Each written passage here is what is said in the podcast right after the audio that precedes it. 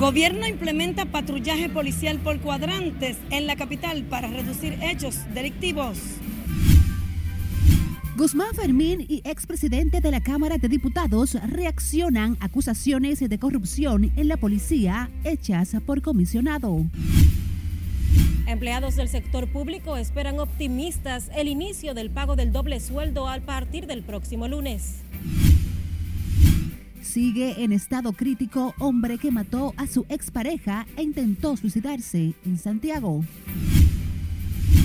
Director de Migración pide a los sacerdotes que critican las deportaciones acompañarlo en el proceso. La Cámara de Diputados conoce el presupuesto general del Estado del próximo año en medio de las críticas de la oposición. Y Mercado de Dajabón recibe a miles de compradores en total calma.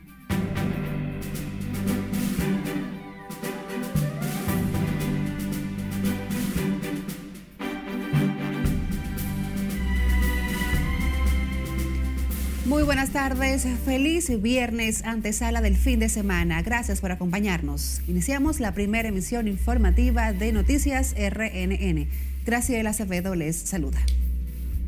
Iniciamos inmediato con el Ministerio de Interior y Policía que lanzó este viernes el patrullaje policial por cuadrantes que iniciará en 17 sectores del Distrito Nacional con el que el gobierno apuesta a disminuir los hechos delictivos que se han recrudecido en los últimos meses en el país como parte del proceso de la reforma de la institución del orden. Conectamos de inmediato con Lauri Lamar, que nos tiene detalles en directo. Adelante, Lauri, cuéntanos. Gracias, buenas tardes. Alrededor de 800 agentes distribuidos por cuadrillas serán los responsables a partir de hoy de garantizar la seguridad y el orden en el polígono central. Y tenéis que garantizar, sí o sí, aquí no hay cabe ni desidia ni negligencia, la seguridad en el área de vuestra responsabilidad. Con un contundente mensaje a los miembros de la Policía Nacional, el comisionado para la reforma policial, José Vila del Castillo, garantizó que la transformación del cuerpo del orden se ejecutará sin cirugías extrañas y sin importar lo que esto implique. Es la nueva policía y vosotros sois los primeros, los líderes, los pioneros. Pero esto no es un plan piloto. Estos no son políticas que se empiezan y se interrumpen.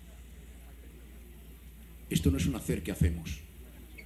Vamos a transformar la policía sin aplicar cirugías extrañas y sin permitir que las personas que no se integren en el nuevo espíritu puedan en un momento dado afectarnos. Todos somos reforma. El director de la policía, Eduardo Alberto Ten, explicó que el patrullaje rodeará las 84 cuadras de los sectores delimitados por las avenidas John F. Kennedy, Ortega y Gasset y Winston Churchill. Continuamos tomando acciones en aras de fortalecer el accional policial a través de la profesionalización y la capacitación de nuestros agentes y no descansaremos hasta lograr a cabalidad nuestro firme propósito de brindar la tranquilidad y la paz que merecen los hombres y mujeres de trabajo de nuestra patria. Los tres elementos para transformar y reformar una policía en cualquier parte del mundo hoy existen en la República Dominicana. Voluntad política del Ejecutivo, determinación del ministro de Interior y una asunción de la jefatura de la Policía Nacional. Y cuando esos tres elementos se alinean, no hay lugar a dudas que la transformación, que la reforma habrá de ser una realidad. Vila del Castillo señaló que estos agentes tendrán un contacto directo con los comunitarios y deberán rendir un informe diario de sus servicios apoyados por las fuerzas tácticas de los LINCES y SWAT siempre que sea necesario. Tenéis que conocer a vuestros vecinos por nombres y apellidos. Y esos vecinos os tienen que conocer a vosotros y esos vecinos tienen que tener vuestros números de teléfono. Y tenéis que atender no solamente la parte de prevención, sino también la parte de necesidades comunitarias que sean necesarias. Esta es la primera fase del patrullaje policial por cuadrantes que las autoridades también tienen contemplado implementar de manera gradual en todo el país. De mi parte es todo retorno al estudio. Gracias por los pormenores, Lauri Lamar. El ex jefe de la Policía Nacional, Rafael Guzmán Fermín, respondió en Twitter a las declaraciones de José Vila del Castillo, comisionado para la reforma policial, con respecto a la corrupción en esa entidad. A través de la red social, Guzmán Fermín dijo que declaraciones como esas, sin importar pruebas, son las que tienen más desmoralizadas a los miles de hombres y mujeres que se sacrifican día a día para defender a los ciudadanos. El ex jefe policial agregó que en vez de hablar alegremente, que mejor presente las pruebas y los respectivos sometimientos a la justicia. Y sobre ese tema, el ex presidente de la Cámara de Diputados, Radamés Camacho, dijo que es un irrespeto del comisionado para la reforma policial acusar de corruptos a los ex jefes de esa institución. Sin embargo, el diputado Dionisio Restituyo cree que la corrupción policial es parte del problema de la policía que hay que acabar. Es una falta de respeto lo que ha hecho. Lo menos que pueden hacer esos ex jefes de la policía es hacer un pronunciamiento conjunto.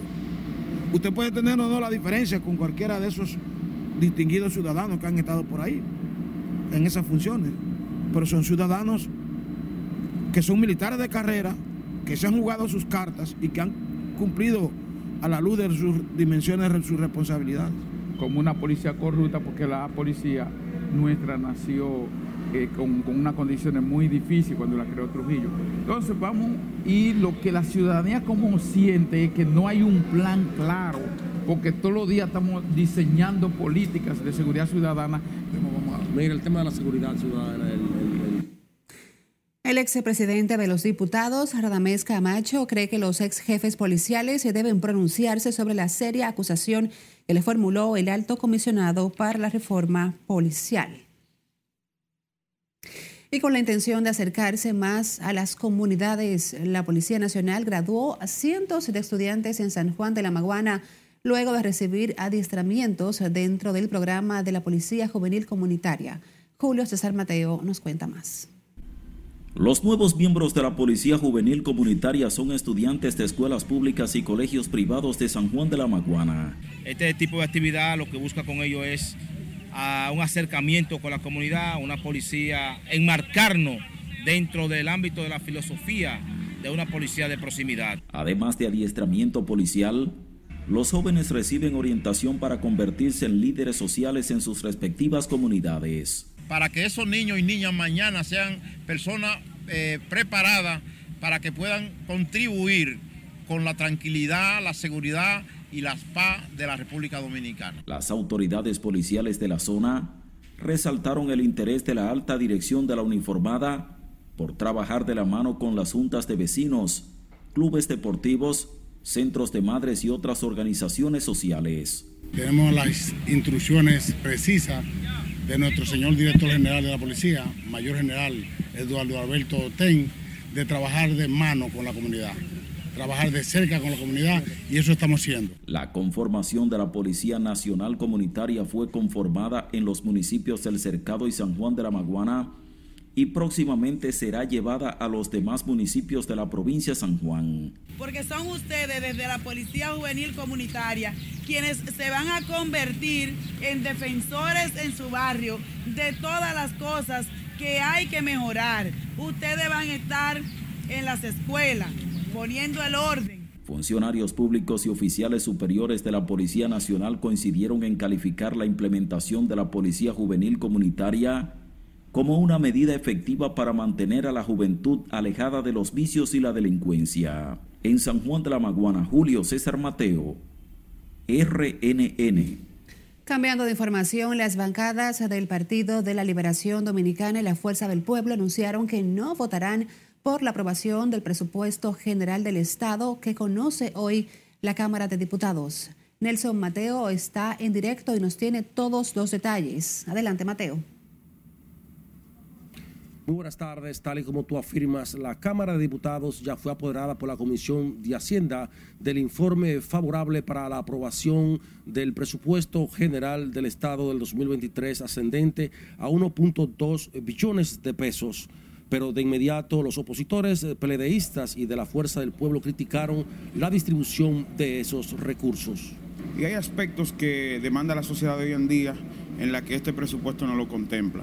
Sobre todo también que lesiona mucho la clase media por el tema de los 34 mil pesos que ustedes han visto que han estado pasando, el tema de los impuestos. Pero lo que más me preocupa es el, el, alto contenido en gastos corrientes. En República Dominicana el presupuesto de agricultura se está rebajando en 17 mil millones de pesos. Santo Domingo Este, que es el municipio más grande del país, no tiene una obra de importancia que se esté llevando a cabo o que se vaya a llevar a cabo en ese presupuesto, exceptuando un polideportivo que se hará en Villa Duarte. Nosotros creemos que de una forma sensata lo que hay que hacer hoy es aprobar el presupuesto. Y nosotros esperamos que los pledeístas, los fuercistas y todos los partidos puedan colaborar con eh, aprobar el presupuesto y entregarles herramienta al pueblo dominicano. La Cámara de Diputados conoce este instrumento de desarrollo del año entrante en medio de reclamos para que se les aumente las partidas presupuestarias a las provincias y especialmente a la Junta Central Electoral. Hay que recordar que este presupuesto proyectado para el 2023 asciende a 1.2 billones de pesos. De mi parte, es todo por el momento desde la Cámara de Diputados. Regreso contigo al CEP Noticias. Gracias, Nelson Mateo, por las puntualizaciones. Empleados del sector público esperan con ansias el inicio de la entrega del doble sueldo a partir de la próxima semana que dinamizará la economía de las familias dominicanas. Conectamos ahora con Scarlett Wichardo, que nos tiene detalles. Adelante, Scarlett, cuéntanos más. Gracias, buenas tardes. Optimistas aguardan empleados del sector público al desembolso del sueldo 13 a partir del próximo lunes. esperamos que eh, a partir del lunes eh, comience a fluir la economía y a ver más gente en la calle. El desembolso de más de 25 mil millones de pesos que hará el gobierno por concepto de regalía pascual mantiene expectantes a comerciantes que esperan un dinamismo en sus ventas con el inicio de la temporada navideña. A través de eso la economía se dinamiza como es natural. ¿De qué forma, por ejemplo? Bueno, que la gente cuando obtiene eh, su sueldo 13, pues hace inversión en toda la área. La economía puede mejorar un poco más porque es un sueldo eh, extra que recibe la gente y es algo que ya la gente, es una, una costumbre esperar eso para reactivar un poco más alguna cosa que necesita y de verdad que sí, mejora la economía.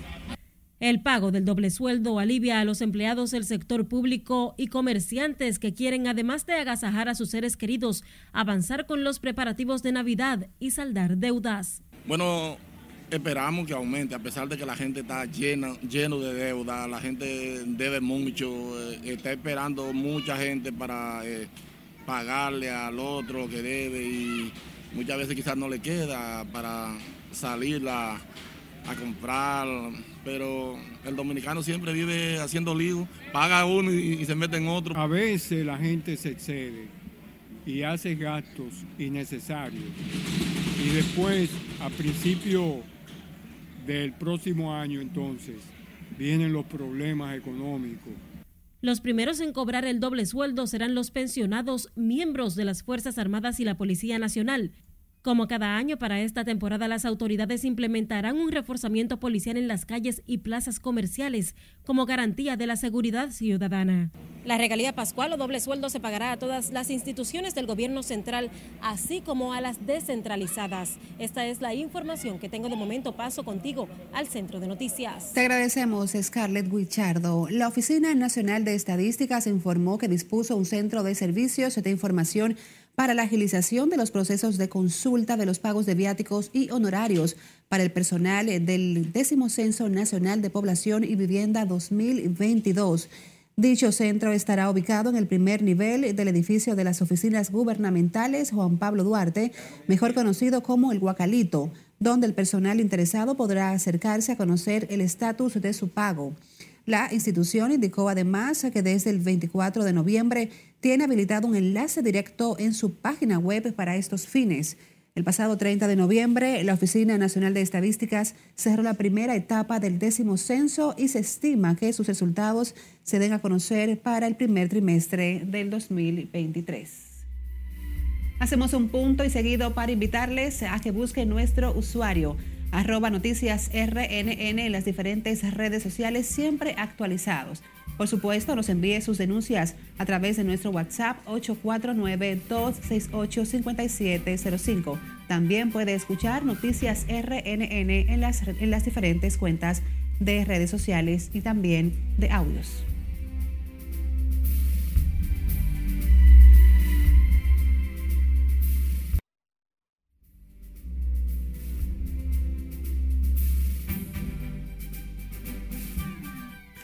Gracias por seguir con nosotros. Ascienden a 230 las muertes, 1.082 casos confirmados y más de 10.580 hospitalizados. Son las estadísticas del cólera en Haití, según el Ministerio de Salud haitiano. Cesarina Ravelo nos dice más en el resumen internacional. Las cifras muestran un preocupante aumento de casos de la enfermedad en un país que además es azotado por una severa crisis en todos los órdenes incluida la humanitaria.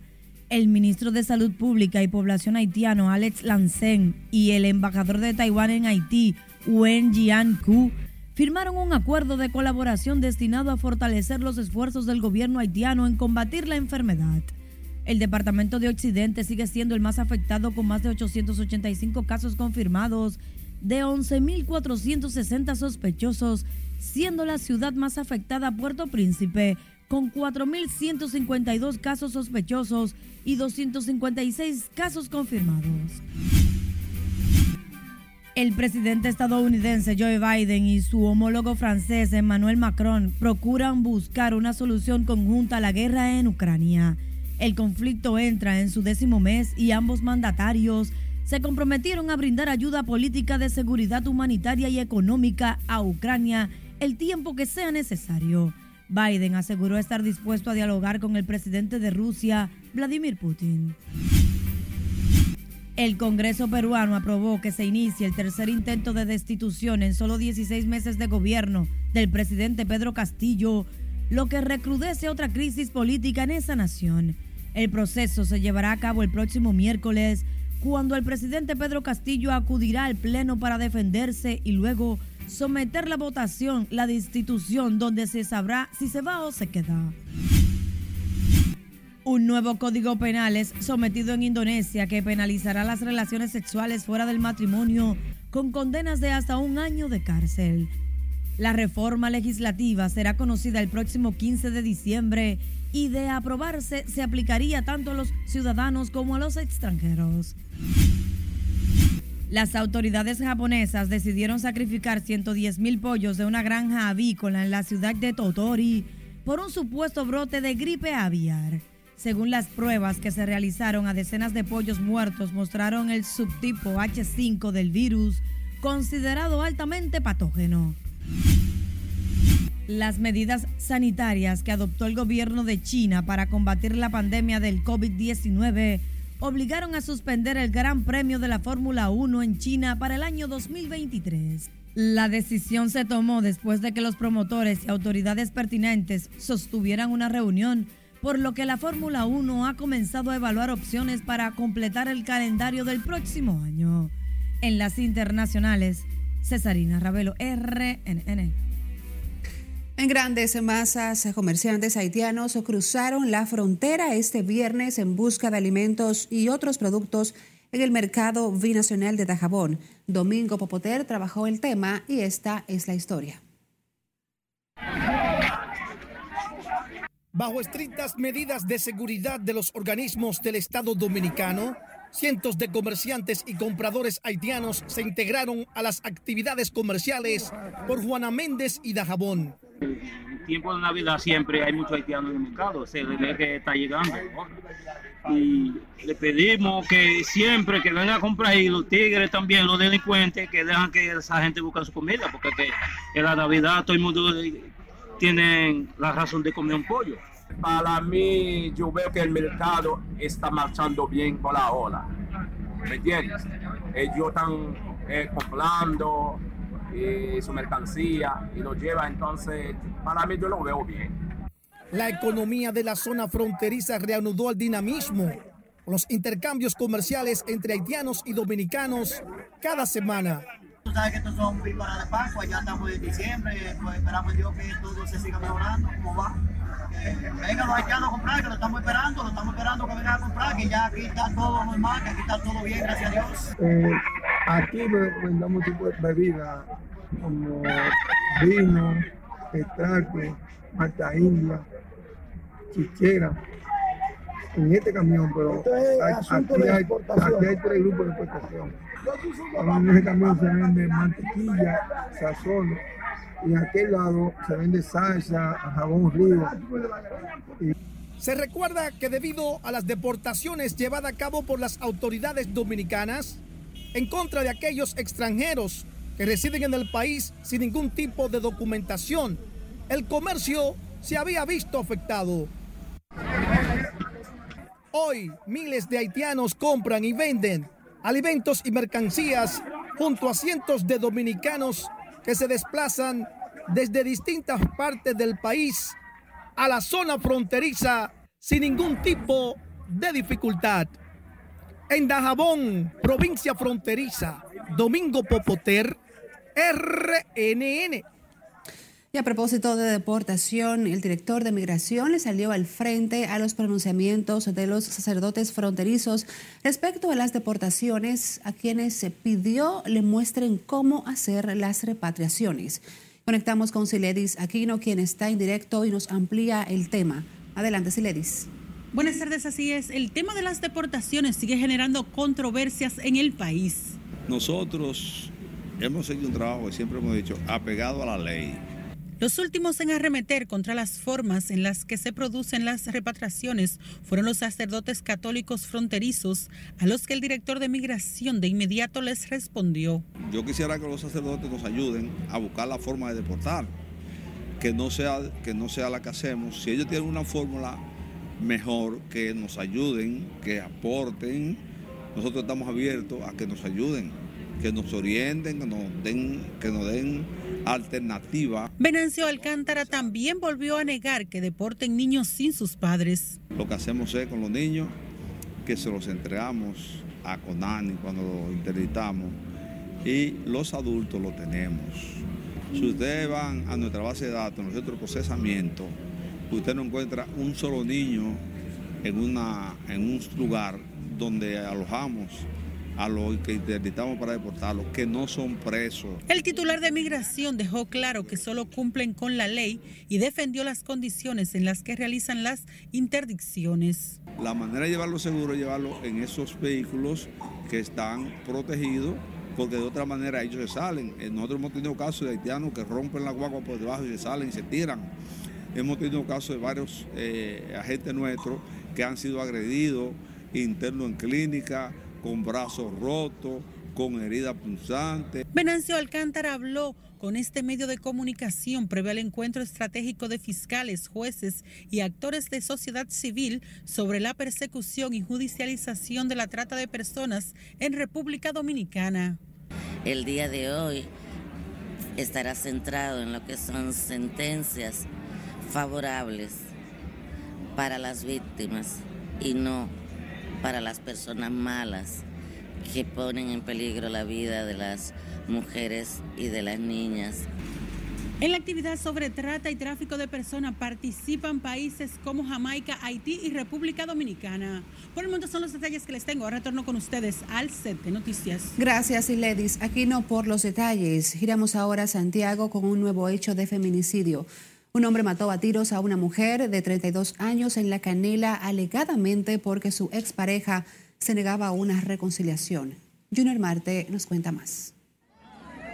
El sangriento caso se produjo en el lugar de trabajo de la dama Arisleida de los Santos Martínez, quien fue ultimada a tiros por su expareja, Sergio de Jesús Fernández. Hemos conversado con familiares, con personas que escucharon los disparos en el momento y las declaraciones son que él llegó él llegó ante ella, una serie de reclamos y luego ya el desenlace todos sabemos. La víctima laboraba en una banca de lotería en la zona de Bate y La Canela. Bueno, que tomen carta en el asunto con relación a eso, porque hay muchísimas mujeres que están pasando por ese mismo proceso. El victimario tan pronto cometió el hecho intentó suicidarse y se encuentra en estado delicado en un centro de salud. Si una mujer a usted no lo quiere, ahí hay demasiado. Hay millones de mujeres. Entonces yo no, yo creo que no es posible que un hombre, porque la mujer le diga no te quiero, debe de emprender y que quitarle la vida y qué sé yo qué. Yo creo que eso no está bien. A mi parecer es, si usted no se comprende con, con la pareja que usted tiene, pues déjese. La dama deja cuatro hijos en estado de orfandad. El hecho ha consternado a toda la zona. En Santiago, Junior Marte, RNN. Unas seis personas perseguidas por la Policía Nacional y a los que les atribuyen múltiples hechos delictivos y criminales cayeron abatidos en hechos separados en enfrentamiento con agentes del orden.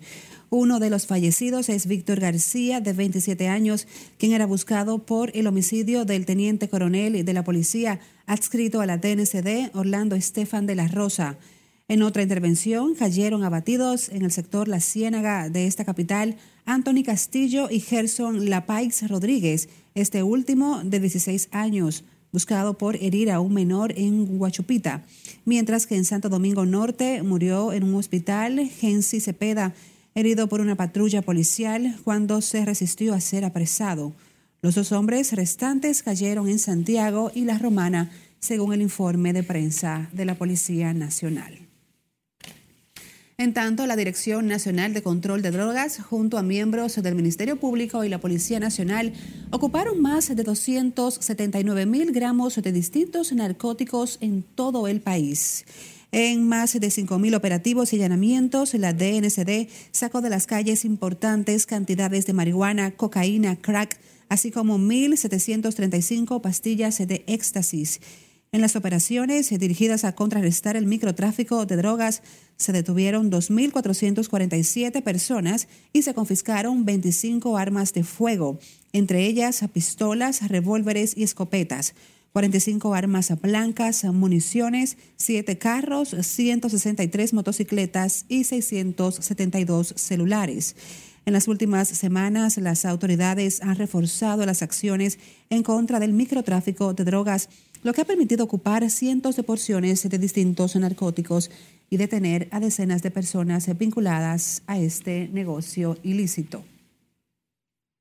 El juzgado de paz de tránsito que funciona en la casa del conductor en la avenida Bolívar aplazó para el próximo miércoles a las 9 de la mañana el conocimiento de medidas de coerción contra el urbano Elvis Manuel Santos Alcántara, mejor conocido como Honguito Hua acusado de violar varios artículos de la ley de tránsito y de atropellar a una persona que falleció tras ser impactada por el artista. Scarlett Cuchardo nos cuenta más. Fue algo demasiado rápido. En menos de una hora fue aplazado el conocimiento de medidas de coerción contra Honguito Ua, acusado de atropellar a una persona, huir y mentir a las autoridades al presentar como responsable del hecho a otro conductor. He dicho ha sido sensacionalista, eh, todo se está exagerando verdaderamente. El manejo que se le está dando no es el más adecuado. Eh, se está manejando los temas de una manera incluso hasta un poco desleal, por razones que demostraremos luego.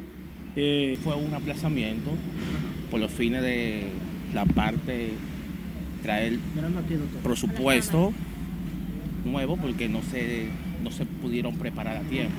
Yo por lo menos me siento un poquito orgulloso porque veo que está, que está haciendo justicia. Como parte del proceso, las autoridades apresaron también a Eric Rafael Peralta Ortega, primo del urbano Elvis Manuel Santos Alcántara, por violar el artículo 309 de la Ley de Movilidad, Transporte Terrestre, Tránsito y Seguridad Vial. Que es el ofrecimiento de datos falsos. Pero el señor Eric, como le dijo y ratificó ante las autoridades, no estuvo en el lugar de los hechos.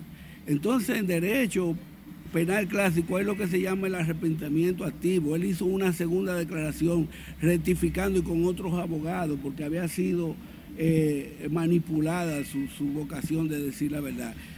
El exponente urbano está acusado de atropellar en la avenida Duarte del Distrito Nacional a una persona que falleció en la escena el pasado 29 de octubre. La víctima fue identificada como Elma Avener de nacionalidad haitiana, quien se desplazaba en una motocicleta y tras el accidente fue abandonado por el cantante y sus acompañantes. Es Carelet Guichardo, RNN. Volvemos a pausar. Les invitamos a que siga con la primera emisión de Noticias RNN.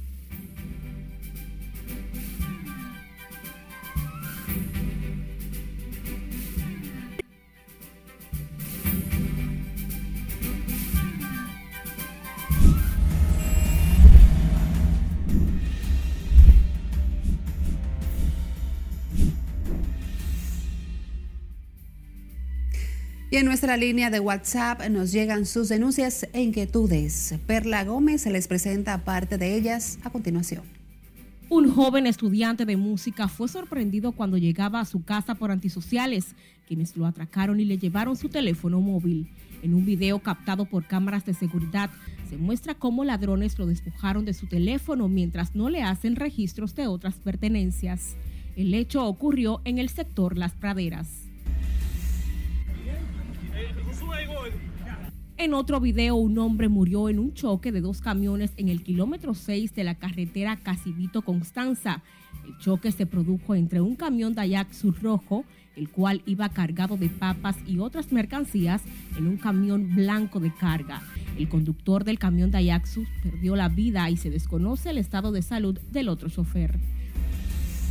Una situación con unos nacionales haitianos que nos enfrentaron a tiros y a pedradas. Agentes de la Dirección General de Migración denunciaron este viernes que nacionales haitianos lo enfrentaron a tiros y pedradas en Batey 1 y El Platanal, comunidades que pertenecen a la Canela en Santiago.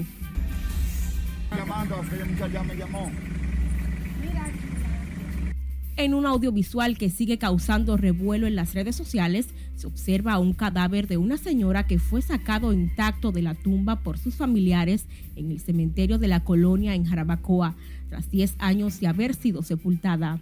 Recuerde que usted puede enviarnos sus denuncias o reportarnos sus inquietudes a nuestra línea 849-268-5705. Perla Gómez, RNN.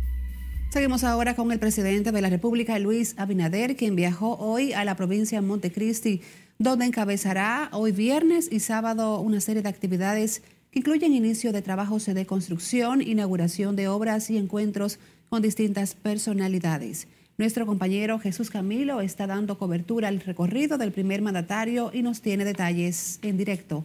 Adelante Camilo, cuéntanos más.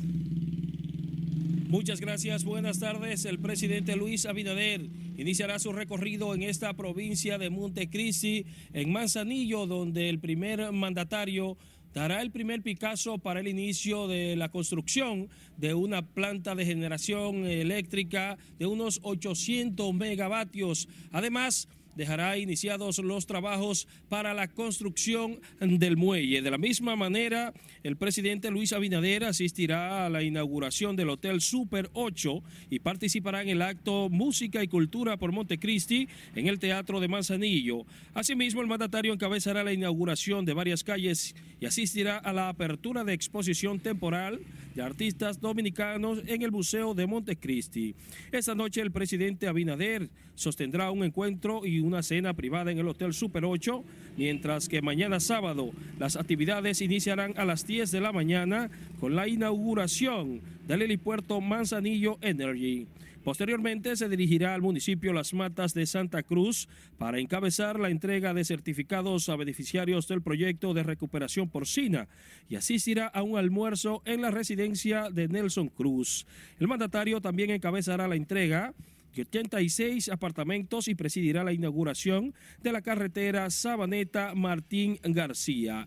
Luego de este recorrido por esta provincia de la línea noroeste, el presidente Luis Abinader retornará a la capital este sábado para continuar su agenda presidencial.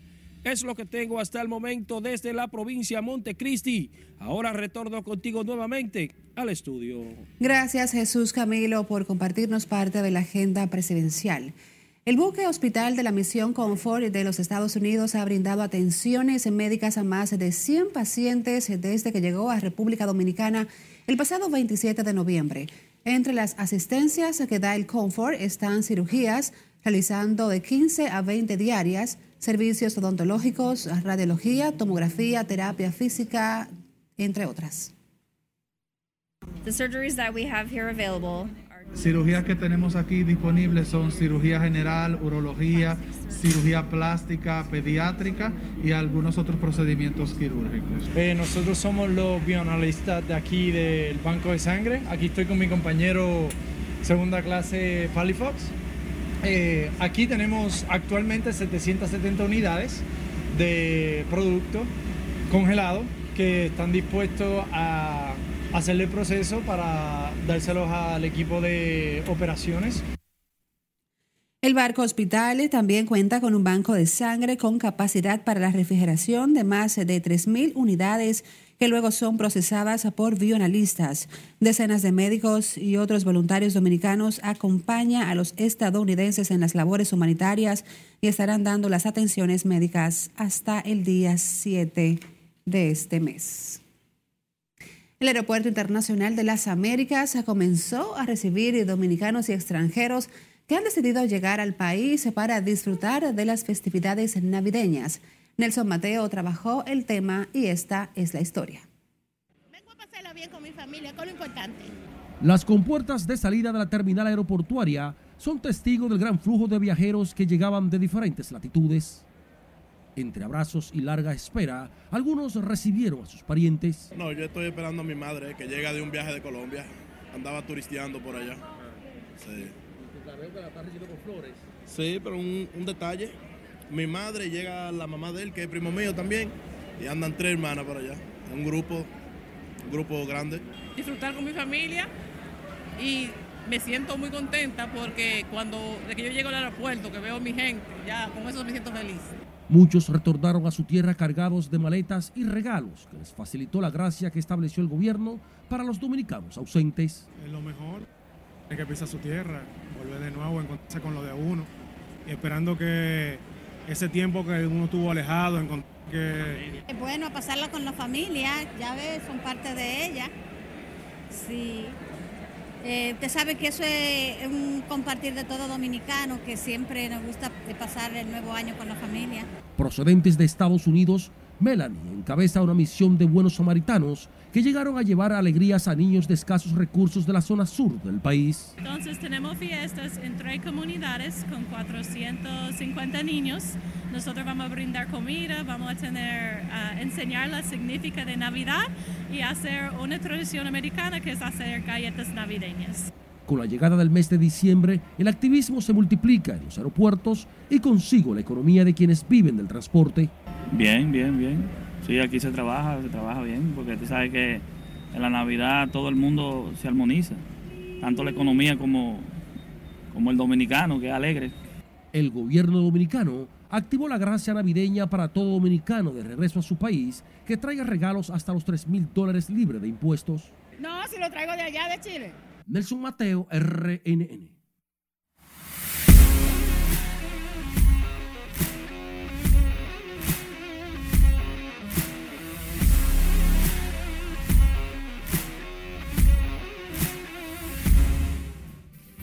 Saludos buenas, iniciamos la entrega deportiva hablando de los que están liderando la tabla, aunque no les fue muy bien. Las Águilas Ibaeñas cayeron luego de estar ganando todo el camino y hasta el final 1 por 0. Cayeron ante las Estrellas Orientales 2 por 1. El sencillo de Difo en el primer episodio fue lo único productivo para las Águilas, que dicho sea de paso, ya habían clasificado para el round robin el miércoles. No, el jueves, como dijo la liga. La liga tiene un día de atraso. Atención. Fue el miércoles que clasificaron las águilas. Pues sí. Como le iba diciendo, las estrellas orientales están en el cuarto lugar. Vivas. Y manteniéndose en la clasificación. Por otro lado, los gigantes del Cibao derrotaron a los leones del escogido. En esta ocasión, seis carreras por una al compás de nueve hits Iván Castillo estuvo produciendo para los campeones que dominan la tercera posición de manera fácil y prácticamente con un pie en el round robin porque solamente restan 12 partidos y hay un lío entre el sexto, quinto y cuarto que no le va a alcanzar para llegar al tercero porque entre ellos se estarán metiendo el pie en buen dominicano. Los gigantes tranquilos y recuerden, en el round robin 0 a 0 y ahí está el detalle. Ahí es que hay que guayar la yuca, no vale lo de la serie regular. Hablando de un buen juego y una buena jugada, Emilio Bonifacio de cabeza y esta imagen ha recorrido el mundo. El Licey ganó en entradas extras 1 por 0 a los Toros del Este y no fue por un hit, no, fue por un lanzamiento desviado que O'Neill Cruz, que estaba en tercera, anotó la carrera ganadora y Jairo Asensio, el que dicen que lanza con el corazón en la mano, porque siempre de un susto que gana los juegos, que salva los juegos, bueno, salvó el juego. Así de fácil. Vámonos para el Mundial. A las 3 de la tarde, Serbia contra Suiza, Camerún contra Brasil. Ya Brasil clasificó al octavo de final. Uruguay que le ganó 2-0 a Ghana.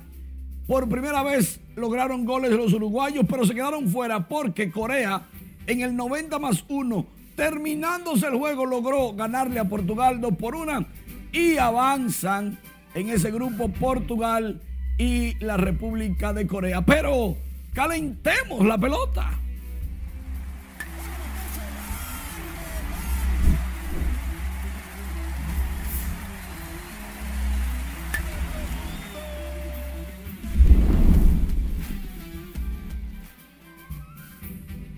Bueno, salió Dotel libre, descargado. Octavio Dotel siempre dijo que no tenía nada que ver con lo que le decían que le estaba. Y en las redes eso es tendencia. Se calienta la pelota porque Octavio Dotel merecía ese descargo. Mientras tanto, Lidón Memes dice que a Jorge Bonifacio no lo quieren los fanáticos liceístas. Que la lluvia, según Homero Estrellista, fue que dañó a las águilas. Los gigantes que, dónde, que cuál es el glorioso envalentonado los gigantes. Ya volvió el mejor equipo. Eso era para que creyeran, dicen los liceístas. Y mientras las águilas están en un VIP, el licey dice, ¿por qué yo no entro? Si yo gané.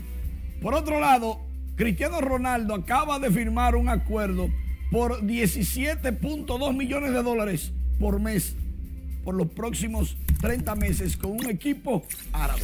Oye bien, García. Oye bien. Él dejó un contrato que tenía en Inglaterra, se fue para el fútbol árabe y allá le van a pagar lo que él se dejó de ganar en Inglaterra, más un contrato de 24 meses, o sea, de dos años. Al final, él se va a ganar 17 millones de dólares en un mes, lo que podría ser muy buen pago para cualquiera en un año. Casi nada. No, está muy bien. Las redes están inundadas de dame algo. Yo me imagino que sí. Diré lo mismo también por aquí.